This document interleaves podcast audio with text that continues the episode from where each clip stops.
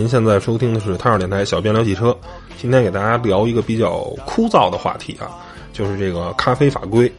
呃，这个其实法规呢本身不是中国的，是来自于美国的这么一个法规。当初在美国叫做 CAFE，中文的直译呢叫做企业平均燃油经济性。正好跟这个咖啡这个单词呢是一样的，也是 CAFE，所以呢，在美国呢也被称为叫做咖啡法规。那到了中国呢，这个单词稍微有点变啊，叫做 CFC 咱这个意思呢叫做企业平均燃油消耗量啊，大同小异。所以呢，也被很多媒体啊把这个法规叫做啊中国版的咖啡法规。那这个东西其实是什么意思呢？就是说要把这个一个国家的这个整个汽车行业各个厂商，它的燃油经济性达到一定啊国家的相应的这么一个标准，主要是起这么一个作用。那这个说大家嗯很纳闷，说这个法规那跟咱到底有什么关系呢？其实前不久啊，关注汽车圈新闻的朋友都知道啊，这个丰田的八六还有斯巴鲁 B R Z 这两款车。啊，官方宣布正式退出中国市场，很大的原因呢，就是受这个咖啡法规的影响，包括在之前丰田呢对这个陆巡啊，还有普拉多这个车型的相继的这个停产啊，都是这个意思，都是不符合这个咖啡法规的这个对于燃油消耗量的这种一个规定，所以呢，这个车型呢就会停产，然后。嗯，先给大家直接说吧，这个法规的核心思想呢是什么呢？就是啊，整个减少一个汽车企业的它的燃油的消耗量，然后呢，大力的推动这个新能源汽车，还有这个啊电动汽车，甭管是混动啊，还是纯电呀，还是插电混动啊，反正甭管怎么说吧，就是推动这个新能源汽车的这么一个发展。那。这个咖啡法规其实是一个相对来说啊特别特别复杂的法规。那今天呢，给大家稍微讲一下。啊，如果您觉得这段没意思，可以跳过去听啊。呃，就是说，那怎么一个界定这个啊一个车企的车它是不是省油呢？啊，咖啡法规列了很多这个不同车型相应的这对应的燃油消耗量，然后它整个的这个。啊，定义就是说，企业在某年度生产或进口的乘用车车型燃料消耗量啊，当年度对应生产或进口量加权计算出来的平均燃油消耗量。大家一定记住啊，这是一个加权算出来的东西。大家学过数学都知道，加权数啊，它是这个一个数要需要乘以一个常量，需要乘以一个系数，这样算出来。的数，为什么说要这个推动这个法规是推动这个新能源车的这个发展呢？因为就是新能源车它会得到一个很大的这么一个系数，不然的话，就是以现在定的咖啡法规这个参数是没有车企能符合这个新的规定的。因为假如你一辆一个车企吧，一年假如生产一百万辆车，销售一百万辆车，那可能传统的汽油车能占。可能这个九十万辆或者八十万辆新能源车只占十万辆二十万辆这么低，那这么算出来的话是没有人能符合的。你怎么推动新能源车？新能源车在一两年的时间内也绝不可能跟传统的燃油车起到半壁江山的这种市场份额。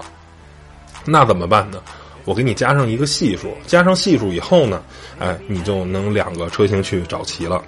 那它等于是上面的是这个数。值就是你消耗的这个燃油量，然后乘以它真正的销量，而底下的这个数值呢，要是对车要乘以对应的这个相应的那个系数。那比如从一六到一七年，就是咱们现在今年呢，纯电动乘用车的系数是五，然后燃料电池车的这个也是五，然后纯电动大于五十公里的续航的这个插电混动车的系数还是五，然后燃油消耗量在二点八。以下的这些乘用车是三点五，然后呢，其余的普通车辆是一。那到了一八年的这五种车型分别是三三三、二点五、一，然后到了二零二零年呢是二二二、一点五一。就是总体来说，甭管是纯电动啊，还是燃料电池啊，还是这个插电混动这超过五十公里的这种车，它的这个整个的系数都是要啊比较。呃大过于这个传统的这个汽油车。那通过这个系数的这个这个换算，尤其是现在是一个五倍的，等于你卖一辆这种新能源车，等于是卖五辆传统汽油车的这么一个比例。通过这个比例的话，就会把这个车企这个啊这个燃呃消耗的这个油耗这个大大降低。这也就是为什么。说这个法规是主要用于推动这个呃新能源车的这么一个啊这么这么一个政策。那这个现在呢这些啊法规它对应的这个啊油耗是多少呢？比如说它是按车身的重量还有车身的形式这种双规定的啊车身重量从七百五十千克一直算算算能算到。两千五百一十千克，就是二点五吨，从零点七五吨到二百五十吨。然后呢，它还分普通车辆，就是采用手动变速箱且不具备啊第三排座椅的乘用车。然后特殊车身结构是采用非手动变速箱或具有三排座椅，就是说你是自动变速箱的车，或者说是七座的车，啊，大概是这么一个意思。那最呃小于七百五十公斤的车是燃油消耗是定的是四点三升。这个大于两吨五的定的是七点三升，等于说你甭管是什么车吧，最终都得在这个，嗯，应该是三升之内。然后它会很多很多层这个阶梯，啊，特别特别细致的。那大家都知道这个数其实是很苛刻的啊，就算你是一个啊，就一吨左右那种小车，以现在的这个发动机的技术，一般也得是啊五升左右，或者说是。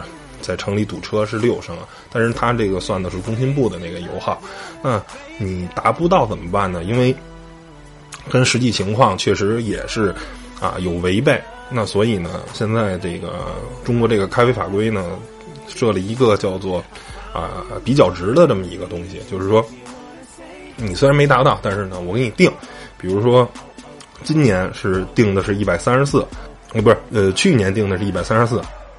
今年是一百二十八，一八年是一百二十，一九年就是一百一十，然后呢，啊，两千年以后是百分之百，就是要完全符合了。你通过一个四年的时间，让你有一个缓儿啊，什么意思呢？就是说，你比比如你这辆车啊定的是五升，那五升你达不到怎么办呢？你你今年啊一一七年是百分之一百二十八，就是你五升乘以一点二八啊，这个才是你真正的油耗，那等于大概就是六升多。六升多呢，你对于一个啊车可能就相对来说比较容易达到，但是明年呢是一百二，就是直接就是六升，所以呢，通过一年一年的递递减，然后呢，让你这个车企也有时间去达到这个国家相应的这个咖啡法规啊设定，大概就是这么一个啊逻辑，不知道大家听明白没有？那下面呢，咱们来说一些比较重要的，当然这些都是啊前面这都是国家定的，你反正就执行就好了。那是如果啊。汽车企业没有啊达到这个国家的这个相关部门的这个规定啊，没有做到这个咖啡法规的规定油耗，那会受到什么样的惩罚呢？现在主要是五条啊，主要是六条啊，其中呃，咱们一条一条讲。第一条呢是通报批评不达标企业，这个东西其实相对来说可能是没啥意义。啊，对于国企来说呢，可能还有个考核啊什么的。那对于民营的车企来说，你批评就批评呗，那怎么办呢？是吧？相比卖车来说，我肯定还是赚钱更重要的。所以这个第一条没啥用。第二条呢，叫做不达标企业旗下燃料消耗高于标准值的新车停止申报。哎，这个就很有伤害了，因为大家都知道，汽车市场是千变万化啊。就是从最初的时候，中国汽车市场是这个三厢车流行，后来是两厢车流行，啊，到现在是这个 SUV 流行。那这个只有厂商不断的推陈出新，不断的符推出符合这个市场需求的这个车型，才有可能活下来。而且不光是车型的问题，还有这些设计语言跟内饰配置的这些东西。你前两年可能是流行。这种流线型设计，这两年又流行这个阳刚的设计，然后内饰也是不断的翻新，大量的这种软性材料，包括皮呀，包括大屏幕啊，什么东西你都要加上。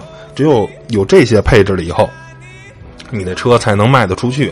那这时候问题就来了，那如果你的车不达到这个国家的这个咖啡法规的标准，你的新车是停止申报的，不能申报，你的新车过不了这个三 C，是不能允许你销售的。那这时候，这对于车企来说，绝对是一个超级大杀器，绝对是一个非常非常致命的这么一个这个啊处罚的措施。所以呢，这个对于车企来说是很有意义的。所以呢，为了能申报新车，为了能啊在销市场上有更好的销量，赚更多的钱。那车企呢一定会想办法提高自己的发动机的效率，提高发动机技术，让这个整体的燃油消耗性降下去，才能满足这个咖啡法规。这是第二条处罚。第三条呢叫做叫停不达标企业的产能扩容投资。啊，大家都知道，在中国这个车企如果想扩生产线的话，你最简单的话，你想扩生产线，你得有厂房啊。那有厂房，你就得有地呀。你没地就没法盖厂房，没盖厂房你怎么扩生产线呢？那地呢是在啊国土资源部啊，在这个相应的商务部啊等等这些一系列的这些部委里手里拿着。那这时候呢，其实这个处罚是个喜忧参半的这个处罚。对于一个啊比较势头比较好啊、比较积极昂扬向上的一个车企来说，那当然扩大产能是它非常非常需要的，就是它有扩张的这种诉求，所以呢。我一定要去积极的响应国家这个咖啡法规。而对于一个车都卖不出去的车企，其实它有点破罐子破摔啊，就是老子的车本来也卖不出去，我本来也没想扩容，那爱咋地咋地吧，是吧？所以这个这个政策呢，是一个喜忧参半的这么一个政策。那总体来说呢，对于这些啊想继续扩大生产、继续啊多卖车的车企来说，那当然是一个很有杀伤力的。因为我不批你的地儿，我不批你的厂房的新的投资，你就没办法扩大生产线。对于一个企业来说，那你的上限就被束缚住了，一年可能就只能生产一百万辆车。我想生产一百五十万辆车，多出来的五十万辆车一定要新的生产线。那现在我这个条生产线我不批你，你怎么办呢？你就生产不了新的汽车了，对吧？还有第四条呢，叫做对于不达标企业加强监管力度。啊，其实这个东西本身啊，给人感觉是一个比较浮云的这么一个啊政策，就是说加强这个监管力度，那那又能怎样呢？对吧？但是呢，这个叫做叫什么来着？叫做头上悬着一把剑，是吧？在中国这个企业，大家都知道啊，你跟政府这种关系肯定还是啊比较这个啊叫做微妙的啊，你还是。对于政府来说，还是应该是放低姿态的这么一种感觉。包括啊，我之前其实啊，在这个这个贸易呃，在这个货代公司工作嘛。然后当时北京关最大的这个啊企业就是这个大众的发动机跟大众的这个变速箱，都是在大连设的厂子。这两家公司是非常非常重要的。那后来呢？啊，因为一些偷税逃税的这个原因，两家企业呢都被降级了。原来都是双 A 级的，双 A 级呢就是级别非常高，就跟嗯最简单理解，就跟那个芝麻信用似的。大家都用过支付宝，原来都是七百五十以上的这种，就是你基本你的货都不查。然后后来呢，不知道因为什么原因吧，反正被查出有偷逃税款的这种作用，呃，这这这种这种行为产生，然后呢。都并且偷逃税款都是千万级的，很大很大的数目啊，是一个非常重重大的案件。然后最后呢，也是息事宁人了。不过呢，这两家企业直接从双 A 直接降到 B 级了，啊，因为对于一般外贸企业是 A 级是比较容易达到的，只有特别差的才到 B 级。那 B 级是什么呢？就是双 A 基本所有的货都是免查的，你报什么就是什么，国家相信你。A 级呢就是抽查，B 级呢。基本上就是看你不爽，我就查你一下。到 C 级呢，基本是票票货都查，那都是很差的。作为一个外贸公司，如果你拿一个 C 级的认证，基本就没法干了，因为你每票货海关都查你。就是一旦一查，这个货查个一两天是很正常的。整个对于你流转啊什么的这些东西啊都是问题。包括一查货，万一查出点问题呢，这事儿就更解释不清了，十天半个月都是查。所以呢，原来那么大一个企业。那样的大税大户出了这个问题，都直接从双 A 级直接降到 B 级，然后就是你的货没事就查你，没事就查你，就是国家抓你一招知错，因为你你甭管是工作披露啊，还是有些时候是吧，你东西很不很说不清楚，尤其是这个工业这种制成品，你很难界定于它既有 A 的属性又有 B 的属性，那你一个税率高，一个税率低，你天然的就会选择报那个税率低的。但是国家一查你，哎，假如 A 的税率百分之十，B 的税率百分之五，你肯定会选择报 B。但是一查说你这个东西有没有 A 的功能？有，对不起，你应该是按 A 报，结果你按的 B，那你就是偷逃税款。所以呢，但是你企业，你总有这种叫做啊投机心理。万一我按 B 报能过呢？百分之五能过，那这个对于企业来说，你一万美金的货，百分之五就是五百美金啊，对吧？那合人民币呢？包括它不是进一万块钱，都是这个大众的变速箱啊、发动机啊，都是。几百台、几百台的往里进，每台发动机都是几千人民币的货款，这么一大批的，每次都涉及的税金都是上百万的税金，那逃百分之五就是几万块钱啊！一年这么下来的话，是很大一笔钱。关键你这个就是白白交给国家了嘛，对吧？所以呢，这个啊，就是说企业这个监管、监察力度也是，就如果国家死死白咧查你，每个企业都会有不干净东西，你很难做到百分之百干净。那叫做啊，欲加之罪，何患无辞？有点这个这个味道啊。啊，下一个呢叫做呃，处罚规定的叫做将相关标准纳入新车三 C 认证规定。其实就是啊，预防的这个比较大的这个这个意义，就是说啊，你这个新车也必须符合咱们这个这个相关的咖啡法规规定，你不不不行的话，你也是完蛋，你就肯定过不了。最后呢，叫做不达标企业提交啊改善计划承诺书，不达标企业车型啊停产限产啊。这个后面这个大家都知道了，其实丰田已经在干了，就是我这些有些车我不赚钱的，然后不好不好弄的，我就自行了断了。然后呢，前面呢就是也是让你企业有一个自查，有一个积极认错的这么一个态度。那还是啊，再给大家整理一下。这个咖啡法规会给在中国汽车影响带来什么呢？就是整个的车企的汽车的新车一定会是以降低油耗为最核心的这么一个啊啊这个思思路，然后呢，极大的去推动新能源车的发展，因为新能源车有更高的系数。那。会具体的产生什么影响呢？比如说，首先就是高耗能车辆的这种退市或者不进入中国，啊，比如越野车跟跑车，这个都是属于这种高耗能车型。越野车甭说了，因为啊风阻系数大，因为排量大，因为自重大，它多耗能。然后跑车呢，因为性能强，极致的压榨的发动机的马力一定会啊多燃烧一些汽油。那这些车呢退市，比如啊丰田。是吧？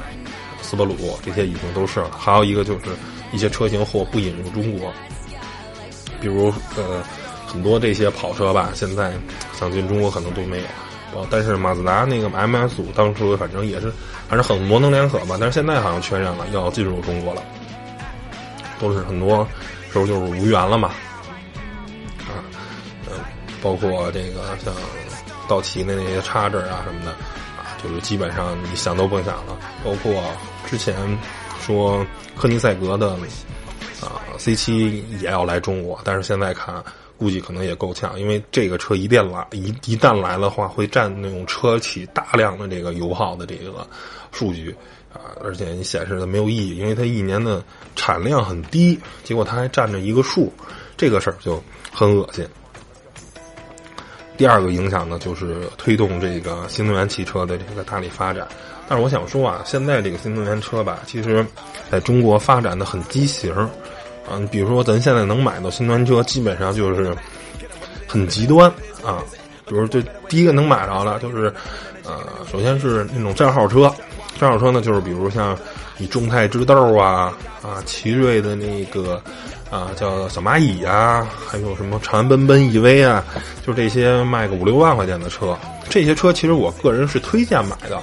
您比如说像北京这种情况，那啊，我现在需要一个电动车，我也摇号了，指标我摇中了，然后呢，这些车补贴完了，大概卖五万块钱，五六万块钱。这时候呢，我个人觉得我是推荐买的。比如说我之前有一个同事，他们家。在一三年的时候吧，一二年的时候已经买了一个高尔夫旅行了，啊，一直是她老公开。然后呢，这个这段时间呢，我这个同事呢，又我这个前同事呢，又自己又摇中了一个新能源指标，然后呢问我买什么车，然后我说你预算是多少？他说其实预算不是特别多，最好二十万能搞定。他说但是发现二十万买不着什么好车，咬咬牙三十万也能接接受。然后呢，我个人建议说，你要不是你就买特斯拉。对吧？你要是不差钱，你就买特斯拉，因为特斯拉确实是目前你能买到这个，在中国能买到最靠谱的新能源车，最靠谱的纯电动的这个车。但是特斯拉贵啊，是吧？Model 3也没来中国，现在最便宜的 Model Model X、Model S 也七八十万呢，你肯定没有这个预算。我说，那你就索性啊，你就先买一个这个啊小蚂蚁啊，或者众众泰这个智豆。虽然寒碜点儿，虽然挺没面子，就是一个高级版的老年代步车，但是呢，你先把这个号给占上，因为现在一个什么大的问题呢？就是你现在你买的所有的十几万、二十几万的车都极端的不值。你比如说，这比亚迪的秦，其实就是它的那个那叫什么速锐啊，还是叫什么来着改的？包括长安那个逸动 EV，包括吉利的这个啊什么帝豪 EV，它本身这个车的汽油版的车。基本上就是便宜的七八万，贵的十万块钱，包括北汽那个 EV，啊，原来那个叫什么 B 二百的什么那个车啊，叫 B 还叫 B 什么来着，我都忘了，也是北汽仿的那个奔驰 B 做的，那车的汽油版就卖五六万块钱。那这些车一旦装上了电机，啊，厂商指导价都卖二十多万、三十多万，然后靠补贴变成十几万，变成啊，这个这个相对亲民的这个价格。那你本身这个车底子。它就是一个七八万块钱车的底子，因为加上了电机，就卖了三十万。那你然后呢？你你最终成交价也是十几万。虽然电机会极大改善这辆车的行车的这个呃在动力系统的品质，因为很平顺。因为如果不用电机的话，这些车本身靠汽油机跟变速箱的这个匹配，很难做到很好的这个动力系统。甭管是闯挡啊，甭管是顿挫呀，还是动力这种迟滞。他们一一般也就装打一点五或者一点三这种自吸的发动机，动力系统肯定是有问题的，肯定是很难做的很顺。但是，一旦换上电机呢，最起码零到六十这种速度是做的很顺，开起来很爽的。但是，这辆车的整个底盘悬架啊、储物空间啊、人体工学呀这些所有东西，它还是一辆五万到八万的这么一个车的水平，它还是不值十几万。而且，这些所有的车。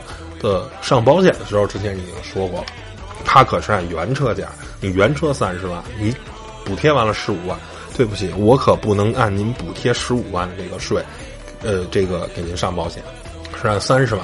我同事就开了一辆帝豪的 EV，那辆车原价就三十多万，因为他现在每年交保险交一万多块钱，你开辆帝豪 EV 啊，每年交一万多，跟开一个奔驰 C 没有什么区别。然后呢，中间呢稍微有一些靠谱的，比如像腾势。那腾势其实它也就是一个老的奔驰 B，对吧？然后呢，还设计外观这么丑。你现在是一个青黄不接，啊，能买到的真正价格相对来说比较亲民的车，没有一个靠谱的。那你索性就花最便宜买一个账号的，先开个一两年。这些车呢，普遍续航都在一两百公里以下，一般就是一百八到一百六。那这个时候呢，你对于每天正常的二三十公里的代步上班是够的，你就甭想整去长途的这个旅行。但是你看，你五万块钱就把这事儿解决了，对吧？我买了一个奇瑞的小蚂蚁，然后呢，我每天上班上下班一共三十公里，解没解决这个上下班的人燃眉之急，对吧？他们家就一辆车，现在你变成两辆车了，你能上下班了，OK 了。这时候你可还是你原来的预算是三十万，你可还剩了二十五万呢。那剩了二十五万，你们家那个高尔夫旅行可以卖了，卖了呢，怎么着也能卖个十几万块钱，十二三万块钱没没问题。那十二三万加上这二十五万，你就有了三十七万的这么一个预算。那三十七万市场上你去选 SUV 也好，MPV 也好，这种适合家用的，能带着一家子出去玩的车，那太多了，那能选的车太广了。那对于这辆车的整个的，对于家庭的整个的行驶品质。是有提升的。你现在你本身高旅带，假如带七口人出去玩，或者你带五口人出去玩，可能啊也相对来说空间比较局促，整个都比较差。那这时候你假如我买一个汉兰达，那你这出去完全感觉就不一样了。而如果你花三十万升级升级，你就算咬咬牙，你买到宝马 i 三又能怎样呢？对吧？因为你你或者说你买一个腾势又能怎么样？它还是一个代步的。你敢开着腾势就出去玩吗？你不敢。那开着高尔夫出去玩呢，又觉得空间比较小，比较局促啊，通过能力又比较差，对吧？其实就是这么一个道理。那你不如把剩下的钱就升升级成你的汽油车。那对于这些没有汽油车只能买电动车呢，那我觉得你就先静观其变，你先买一个这个车。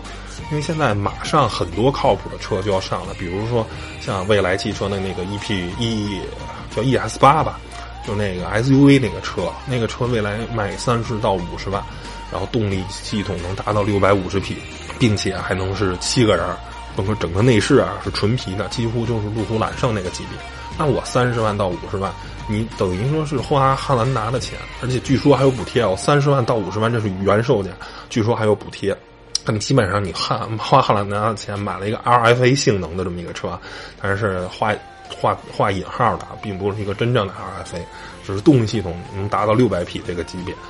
那这个时候就很值嘛，因为现在整个很多的中国的这个汽车啊，这些新的品牌都在生产新能源汽车，他们只是还没有生产出来，只是还没有上市。那你未来的三到五年，一定是大批的这种靠谱的、真正有市场竞争力的。真正，啊，能跟特斯拉去划清产品线的这么一个车，就是你八十万、一百万的你买特斯拉，那要三十万、五十万是有车可买的。然后呢，你再五六万块钱，啊，是可能是知道这些车。那未来像这些靠骗保活下来的、骗骗补贴活下来的这些，我说的这些，就现在这主销的十几万的车，一定会大幅减价，因为没有人会再买你们的。我稍微再添点钱，人家卖三十万。补贴十万就卖二十万，你这车卖十五万，哪哪都比你强，谁还会买这些烂车呢？对吧？看这些车也就大幅降价。当这些车补贴完了，卖个十几十万块钱、八万块钱，跟汽油车稍微贵一点的时候，我觉得还是一个啊，它正常合理的这么一个价格。这就是我关于啊这个新能源车的这么一个看法。那继续对这各大厂商的影响呢，嗯，还有很多。比如说，各大厂商就会精简它的产品线，对不符合标准的车型进行这个合并。那你多一个呢，就多占一个分母，多占一个这个数，其实也是没有意义的。那该合并就合并，不会现在现在很多车，你说又没有产量，你还靠说多生孩子好打架，以后未来这种事情可能就不会发生了，因为没有什么意义啊。你你最终没有本来就不符合，然后你还占着产品线，还多费钱，那不如把这些产品线腾出来。啊，把这个车间腾出来去造新能源车，还能去帮助咖啡法规去降一些的这个油油耗。最后一个说的，就是平行进口车。刚才所说的这些所有啊，都是官方进口，它计入；平行进口就不介入。还有乘用车介入，商用车不介入。大家听明白了？皮卡，哎，这种车型，因为它算商用车，它是不介入的。包括为什么通用？敢把科罗拉多跟塞维拉多两款皮卡引入中国，它跟福特最大的区别，它走的是平行进口渠道。福特的 F 幺五零猛禽走的是官方进口的，它用的是福特中国的名义进来，而科罗拉多跟塞维拉多，它是上海通上汽通用找的一个上海的本地的一个代理经销商，让他帮忙进的，没用本身这个厂商的名义。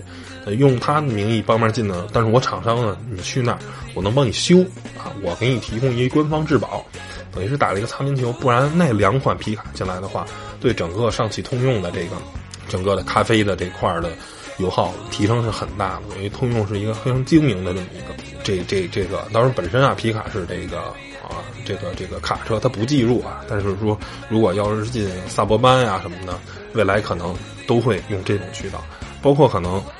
啊，陆巡啊什么的，如果丰田的这个咖啡不够的话，我觉得他可能也不会走官方渠道。我找一个几个大的核心的这种，呃，港口的经销商、代理商，往他们帮忙进，然后我官方给你提供质保就完了。啊，我让你到时候，虽然都是港口车，但是，哎，你有官方的质保。比如说像途乐，它提供了八年十八万公里，现在算是一车难求吧。整整个就是一个。啊，算是一个小试水吧，因为它先期好像是进了一千辆，一千辆车，然后卖完了呢再看，因为这个八啊五十二万到这个六十多万的这个价格相对来说还真是不贵，你能买到，因为在真正的这个越野车，你可能只能买到啊，这个这个普拉多三点五的车，就跟陆巡，陆巡基本上六十万以下是买不到车的港口车。然后，比如说卢比肯啊，你能买到，或者你买只能买一个二手的这个发现四。但是现在呢，你可以买一辆全新的这个途乐，也是日产，算是下了一波啊比较妙的棋。而且这个车本身它也是。进的中东版的车型，并不是那个啊纯中规的，因为大家分不清这俩车的时候，看尾灯啊。中东版的途乐，它的尾灯是白色的，然后中规版的是白里透着红啊，它是偏红色的。这是随便再说说这个途乐的这个这个事儿。所以呢，未来的这个平行进口车，包括这个商用车皮卡，可能啊，在北京可能皮卡推动不了，但是呢。啊，在这些非限制皮卡车型啊，皮卡这块儿，我觉得未来可能是一个，呃，各大厂商的必争的一个市场。因为目前乘用车这块儿确实越野车占的指标太大。要么第二呢，就是走走平行进口这条路，我官方不能进口了，官方进口这个不行。我等于是虽然说官方把这车弄过来，但是我通过平进口商的这个渠道，这样的话它不占我的咖啡油耗啊，是这么一个情况。那最后呢，说说这个事情的合理性。首先，这个东西有没有合理性，那是一定有的。总体来说，它是减少了整个汽车的这个油耗。那对于国家整个这个节能减排啊，就大方针这个是一定符合的。但是呢，想说两三点吧。首先呢，就是说，啊，到底纯电动车是不是人类未来解决问题的这个方法啊？是节能减排的方法，目前这是有质疑的。你比如说，在中国一直认为这个柴油车是非常那种不省油啊、非常污染的这种车型，很多人都是这么认为。然后呢，结果欧洲呢那边就是实力打脸，啪啪打脸。就欧洲那边有很多的都是柴油车，因为柴油车的在燃油经济性、油耗上确实做的比汽油车出色了太多了。然后呢，我们很多人也是简单的认为，哎，中国就是落后。就是不懂，结果呢，嗯，对柴油车特别的这个鄙视。但是最近我看新闻，其实包括巴黎啊什么的，欧洲反正有四个大城市吧，好好还有马德里也开始进柴油车了。为什么呢？柴油车油耗是低，它主要油耗低带来的最大的好处是什么？它比汽油车的二氧化碳排放是更少的，这点是没毛病的，是 OK 的。但是它因为是这种压燃的这种技术。所以带来的这个氮氧化物跟这个颗粒物的排放，其实要远远高于汽油车，而后面这两种污染物呢，是不容易解决的。二氧化碳其实排放多了，总体来说对人类来说问题不大，因为其实现在这个全球变暖，二氧化碳变多是整个地球自身的一些一些问题、一些变化，跟你工业上排放多少。其实占整个的排放量，其实上回看一个节目，可能只占百分之二三十。就整个现在地球二氧化碳上来，人类主要是可能也就占百分之二三十，更多的时候是是本身大自然自然自身的一些变化。包括你一次火山喷发要喷出那些二氧化碳量，可能是人类一个大型工厂几百年、几千年喷发来的，对吧？是这么一个概念。所以，而且二氧化碳本身可以靠。植物的这个白天的这种光合作用，去去吸收二氧化碳，释放这个氧气的，所以这个东西是可以解决的。但是氮氧化物跟颗粒物这个事情是不好解决的，所以欧洲啊，现在以巴黎为代表的很多大城市也开始像中国一样禁止柴油车、限制柴油车了。那新能源车啊，纯电动车同样是这个例子，除非你是这个氢燃料电池这个东西呢。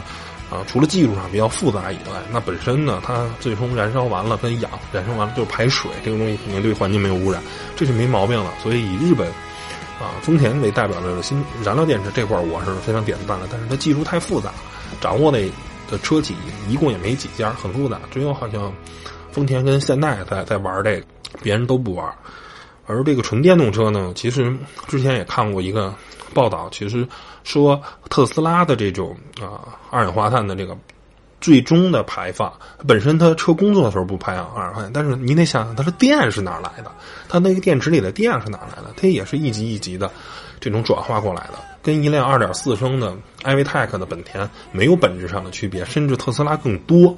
那也就证明，其实特斯拉对环境做出来的东西并没有什么，而欧洲呢，相对来说核电呀，可能靠这种自然能量发电的是比较多的，核电、风电什么。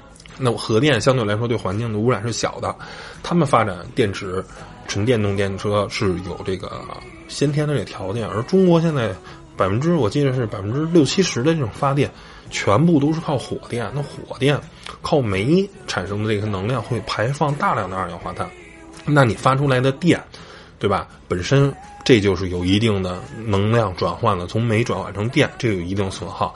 电通过电线。传到千家万户，传到啊你家里，传到充电桩这个过程，即便使用高压电，它还是有一定损耗，对吧？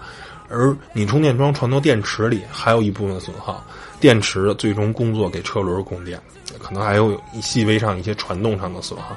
那整个通过几级几级这个损耗下来的时候，你最终的这辆你的纯电动车现在在中国是不是比汽油车环保？这是一个问号。您看美美国的汽车保有量有那么多汽车，但是美国依然是啊这个天蓝、水蓝、水蓝的这么一个环境，环境非常好，PM 二点五非常低。那你可以证明，其实纯汽油车对这个环境的污染真的有那么大吗？是吧？所以我觉得这个合理性，大家要是是我觉得是一半一半的。总体来说肯定是好的，但是现在以目前的科技、目前技术来说。完全否定纯汽油车，只推新能源车，我觉得这是一个特别值得我们去思考、值得我们去好好探究的这么一个问题。在人类没解决发电的、人类没解决电池技术的这个两大突破难题之前，纯电动车，我觉得真的不是人类未来的唯一出行之道。我只能这么说了。那行了，呃，关于这期咖啡法规，关于新能源车的这期节目就做到这儿，谢谢大家收听，拜拜拜拜。